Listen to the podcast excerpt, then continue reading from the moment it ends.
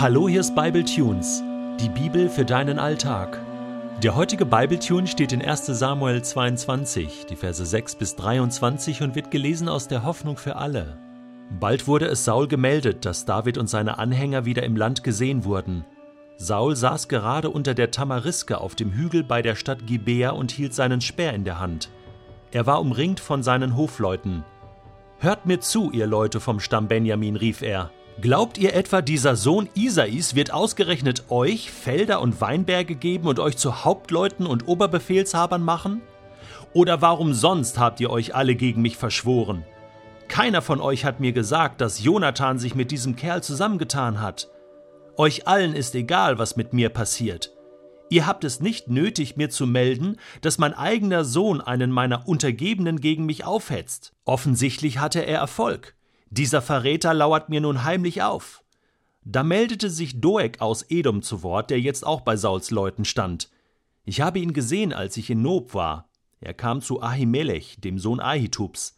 Der Priester fragte den Herrn, was David als nächstes tun sollte. Dann versorgte er ihn mit Essen und gab ihm sogar das Schwert Goliaths. Sofort ließ Saul den Priester Ahimelech vorführen.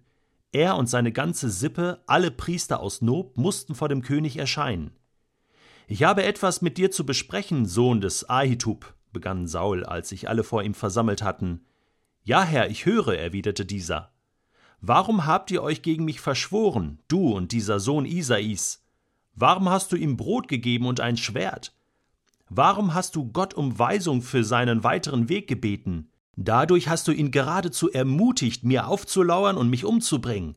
Dass er das im Schilde führt, ist ja längst ein offenes Geheimnis. Ahimelech versuchte sich zu verteidigen. Hast du einen treueren Gefolgsmann als David? Er steht treu zu dir. Er ist dein Schwiegersohn. Er ist der Aufseher deiner Leibwache und genießt am ganzen Hof hohes Ansehen. Es war doch nicht das erste Mal, dass ich für ihn die göttliche Weisung eingeholt habe. Ich soll ein Verschwörer sein? Nein, niemals. Mein König möge mich, seinen ergebenen Diener und meine ganze Sippe nicht verdächtigen, ein solches Verbrechen begangen zu haben. Ich hatte nicht die leiseste Ahnung von einer Verschwörung. Doch der König ging nicht darauf ein. Er sagte nur Ahimelech, das wirst du mit dem Tod büßen, du und deine Sippe. Er wandte sich seinen Wächtern zu und befahl Los, umstellt diese Priester des Herrn und tötet sie, denn sie haben Hand in Hand mit David gearbeitet. Natürlich wussten sie, dass er auf der Flucht war, trotzdem haben sie es mir nicht gemeldet. Doch die Wachen weigerten sich, die Priester des Herrn umzubringen. Da drehte der König sich zu Doeg um und sagte: Komm her, schlag du sie tot. Ohne Zögern führte Doeg der Edomiter den königlichen Befehl aus. Er tötete an jenem Tag 85 Männer, die alle das Priestergewand getragen hatten. Dann ließ Saul alle Einwohner der Priesterstadt Nob mit dem Schwert ermorden. Männer und Frauen, Kinder und Säuglinge, auch ihr Vieh, Rinder, Esel, Schafe und Ziegen wurde getötet. Nur ein Sohn Ahimelechs mit Namen Abjatar konnte entkommen. Er floh zu David und berichtete ihm, dass Saul alle Priester des Herrn umgebracht hatte. Ich wusste es gleich, dass dieser Doeg ein Verräter ist, als ich ihn damals in Nob sah, rief David. Ich allein bin schuld am Tod deiner Verwandten. Bleib jetzt bei mir, dann brauchst du keine Angst zu haben. Derselbe, der mich umbringen will, hat es auch auf dich abgesehen. Bei mir bist du sicher. Neulich kam ein Freund zu mir, um vertraulich mit mir zu reden. Wir nennen ihn mal Saul. Wir kennen uns schon lange. Er ist seit Jahren in einer wichtigen und verantwortungsvollen Führungsposition in einer Firma in Deutschland, doch sein Leben ist völlig aus den Fugen geraten. Ich versuche nun, das, was er mir in dem Gespräch gesagt hat, mal zusammenzufassen. Du weißt ja, Detlef, es fing damals alles an mit dieser Anfrage. Eine tolle berufliche Chance zur Weiterentwicklung, die Chance für mich, gleich mehrere Stufen der Karriereleiter auf einmal zu nehmen, und es hat funktioniert. Tief im Innern wusste ich auch, dass Gott es so wollte. Eine Art Berufung, wenn man so will. Auch davon ist jetzt nichts mehr übrig. Ich stehe vor einem Scherbenhaufen. Wie in einem Hochgeschwindigkeitsaufzug ging es die Leiter wieder bergab. So schnell und so tief, dass ich jetzt noch nicht begreife, was eigentlich geschehen ist. Wahrscheinlich habe ich irgendwo mal nicht auf Gott gehört, oder?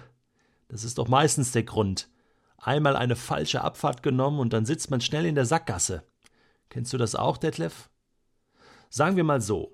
ich war nicht direkt ungehorsam. Weißt du, ich mag Gott. Ich lese die Bibel, mir ist das alles sehr wichtig. Ich habe da lediglich ein paar kleine Kompromisse gemacht. Einmal habe ich bei einer saftigen Lohnerhöhung Gott vorher versprochen gehabt, auf alle Fälle einen Teil zu spenden, wenn das klappen würde. Ich habe das vergessen, ehrlich. Einfach in der ganzen Hektik damals nicht mehr dran gedacht. Später wollte ich das dann nachholen. Ich dachte mir besser später als nie, oder? Aber es war irgendwie nicht mehr dasselbe. Versprochen ist ja eigentlich versprochen, aber bei mir war das nicht so. Naja, und gleichzeitig habe ich mich dann mit diesem harten Zeug zugeschüttet. Einfach nur abends mal zur Entspannung ein, zwei, drei kleine Gläser. Aus Gläsern wurden Flaschen und aus Abenden ganze Nächte. Und dann kam dieser neue Mitarbeiter. David, du kennst ihn ja. Toller Junge, wirklich. Hat einiges auf dem Kasten. Er hat ja damals diesen Riesendeal gemacht, diese feindliche Übernahme. Du erinnerst dich. Da sind einige Köpfe gerollt und David war der Star. Ich habe leider nicht den Charakter gehabt, da drüber zu stehen. Ich war ja sein Chef, ich war ja auch irgendwie mit erfolgreich, aber ich ich konnte das nicht.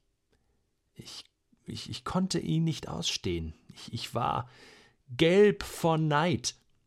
Und seitdem hatte ich auch nur noch ein Ziel, nämlich ihn zu vernichten. Zuerst habe ich nur Gerüchte über ihn in die Welt gesetzt. Er würde die Firma betrügen, bestehlen, habe E-Mails gefälscht, falsche Spuren gelegt. Hat nicht funktioniert. Dann habe ich ihm Prostituierte auf sein Hotelzimmer geschickt und ihm Drogen zukommen lassen. Als das auch alles nicht zog, habe ich jemanden beauftragt, ihn umzubringen. Ganz sauber. Bisschen Gift in seine Lieblingsbionade und fertig. Aber dieser David, der muss so viele Schutzengel haben wie ich Mitarbeiter. Er lebt immer noch. Und wie?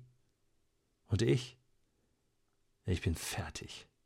Und das Schlimmste ist, ich habe mich selbst fertig gemacht.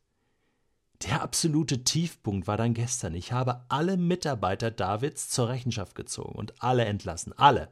Familienväter, Alleinerziehende, äh, Witwer, hervorragende Spitzenkräfte, war mir alles egal. Zig Köpfe sind gerollt, damit David mit ihnen untergeht. Weißt du, ich, ich bin verrückt vor Eifersucht.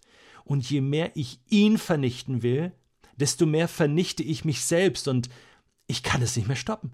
Ich kann es nicht mehr aufhalten. Es zieht mich nach unten. Ich sitze hier vor dir und während ich dir das alles erzähle, schmiede ich bereits die nächsten Pläne für seinen Untergang und weiß, es ist eigentlich meiner. Mein Untergang. Und nun frage ich dich, Detlef, ist mir noch zu helfen? Und wenn ja, wer kann mir helfen? Du? Kannst du mir helfen? Kann Gott mir helfen? Will er mir denn helfen? Da saß ich nun, die Hände im Schoß gefaltet wie zum Gebet. Ich wusste nicht, was ich Saul raten sollte. Das alles war einfach zu viel für mich. Was hättest du ihm geraten? Nach langem Überlegen habe ich zu ihm gesagt, Saul, es gibt nur einen, der dir helfen kann. Und das bist du selbst. Und jetzt geh Geh diesen langen Weg zurück zu dem, vor dem du schon so lange wegläufst.